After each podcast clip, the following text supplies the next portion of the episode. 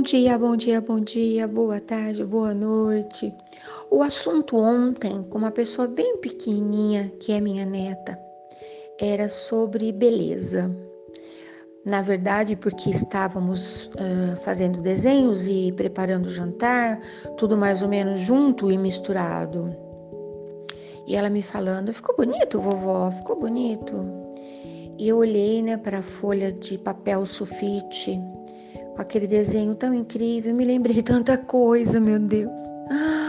Voltei no tempo, né? Eu não tenho habilidade nenhuma e confesso publicamente para determinadas coisas. Algumas coisas até que me saio bem, não vou nem ser modesta, mas tem algumas coisas que eu realmente sou um vexame. um zero à esquerda. Então, desenho, eu acho lindo quem consegue combinar cores e fazer flores e desenhar. Mas eu acho mais bonito ainda quem consegue desenhar coisas na vida, né? Atitudes bonitas. E falei sobre isso. Falei, sabe, amor, uh, desenhar bem é uma qualidade que algumas pessoas têm, que outras pessoas não têm. Mas o maior, o desenho mais bonito que alguém pode mostrar na vida nem é feito com lápis, nem é feito com tinta, nem é feito com nada assim. Porém, conheço pessoas que são incríveis com qualquer tipo de tinta, com qualquer tipo de pincel. Eu tenho essa alegria de conhecer pessoas extremamente habilidosas e talentosas em todos os campos, em todos os ramos, né?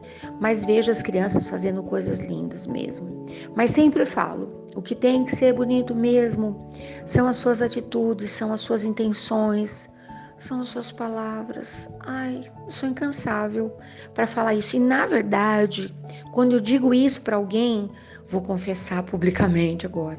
Eu digo para mim, Quero tanto desenhar bonito a minha vida, mesmo porque, certeza, eu não vou ficar mais um tanto desses que já estou aqui. É tempo demais. Então, se esse tempo todo passou tão rapidamente, o que resta agora é pouquíssimo tempo. Então, eu tenho mesmo que estar preparado para usar as cores mais as mais bonitas, as mais incríveis, as mais maravilhosas. E aí me lembrei de várias coisas me lembrei de uma foto que uma amiga muito querida, uma dessas filhotinhas que a vida nos apresenta, que ela me mandou de um pão. Disse que o pão não estava bonito. E eu pensei, a belezura de um pão é na, é na papila gustativa, né? Não fui até lá para comer um pedacinho do pão, mas olhei e estava com uma carinha boa. Aí quando é feito com carinho, né? E também pensei, se porventura não tenha ficado tão gostoso corta em fatias, bota um azeite, um orégano, uma pimentinha, põe no forno ele vai se transformar, não vai? Aliás, comecei até a, a conversa de todo santo dia com uma amiga tão incrível. Eu falo com ela todos os dias por conta de uma receita que deu errado que ela me mandou que tinha dado errado, não nos conhecíamos. Eu dei uma sugestão de reforma do prato e acabamos que ganhando uma receita nova de vida, né? Mas isso tudo me ocorreu por conta, olha isso, como a minha memória mente, pensamentos divagam numa tentativa de deixar esse dia mais bonito, né? Talvez o de ontem não tenha sido tanto, sem problema, hoje será. Mas enfim, me lembrei sobre beleza que na minha meninice eu conheci dois irmãos. Eles não eram gêmeos, eles tinham diferença pouca de idade. À primeira vista, ao primeiro olhar, um deles pensa, como diria minha mãe, um deus grego. Ele era lindo, tudo perfeito. Nariz, cabelo, tudo, tudo, tudo, tudo. Sempre perfumado. Nossa, que espetáculo! E o outro, quietinho, ao contrário do irmão que era falante, todo calado, o rosto todo marcadinho das espinhas que haviam lhe deixado fazia pouco, mas a marca estava toda lá. Quietinho, sabe, uma pessoa assim praticamente ausente. Está no desenho, mas não está. Consegue entender o que eu estou te falando? Pois é. Mas à medida que o tempo foi passando e que a vida foi levando para novas conversas e novas novas constatações, eu vou confessar hoje, cinquenta e tantos anos depois, né, que aquela beleza inicial do irmão alguns meses mais velho, foi se diluindo, porque ele era tão convencido, ele era tão cheio de conversa besta, ele era tão dono de tudo que ia ficando, à medida que o tempo passava, alguém que a gente não queria estar perto. O perfume dele passava e incomodava. Já não era mais um bom perfume. Nem o perfume, nem a palavra, nem a atitude, nem nada. Em compensação, o outro irmão que era quietinho, não era quietinho. Ele estava apenas se colocando no seu lugar e não invadia nenhum espaço que não lhe pertencia. E pensa que pessoa mais incrível, mais maravilhosa um amigo sempre com uma palavra boa na hora certa. Que perfume magistral, eu vou falar assim, né? Que perfume mais real, mais incrível, mais maravilhoso. Que coisa, né? Estávamos falando sobre isso também. O que de fato é beleza, o que de fato é poder, o que de fato é, de fato, real. E às vezes eu, quando estou tentando explicar alguma coisa para alguém, na verdade, explicar coisa nenhuma, né? Compartilhar, acho mais bonita essa palavra. Quando eu estou tentando compartilhar alguma coisa com alguém, uma ideia, eu sempre fico pensando se eu terei palavras convincentes. ai, ai, gosto tanto de palavra. As palavras são para mim especiais. Algumas eu nem uso porque estão tão fora de moda, mas para minha pessoa, para minha comunicação, para os meus pensamentos, meus pensamentos todos têm palavras enriquecedoras, né? Eu busco, eu penso, eu caço, eu vou à cata de palavras mesmo, de verdade, todos os dias. E aí me lembrei de uma cena de um filme.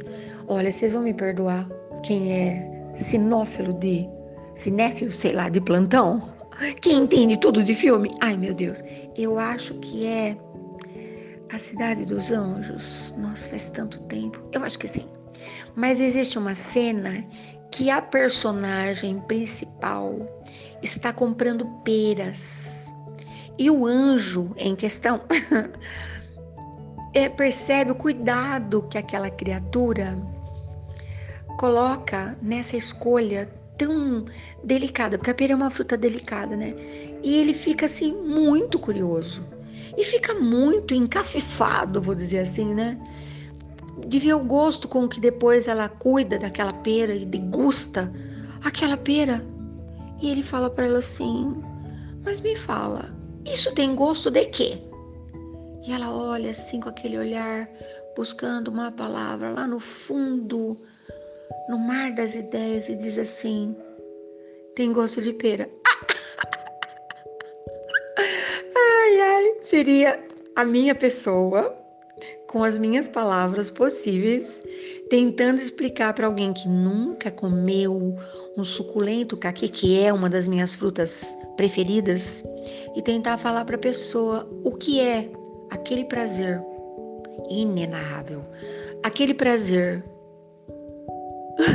incalculável de dar aquela primeira mordida nesse caqui suculento que agora é tempo, né? Tem coisa que a gente não consegue explicar, né? Eu acho que eu vou ficar por aqui procurando, sabe aqueles com aquela cestinha pulsar de caçar a borboleta? Só a pessoa que sabe o que ela tá fazendo aquilo, né? E eu estou falando todo esse monte de coisa porque eu estou procurando palavras para falar sobre o que, eu, o que eu estou tentando nesse dia. Eu desejo que o seu dia seja bom. Eu desejo que o seu dia seja de boas lembranças. Que seu dia não tenha lugar para nenhuma mágoa, para nenhuma tristeza. Que seu dia seja a cena de um filme tão maravilhoso. Sabe naquele tapete vermelho do Oscar? Que o seu dia seja um momento mágico em meio a toda essa baboseira, essa loucura, essa doideira que está a nossa vida. Eu desejo para você um dia majestoso, uma tarde incrível, uma noite fabulosa, um conjunto digno de aplausos. E só você pode escolher o desempenho que lhe cabe nesse intervalo de horas que ao primeiro olhar parece que se arrastam. Ah, e daqui a pouco você fala: Nossa, já passou? Como assim? Não deu tempo de nada. Até amanhã.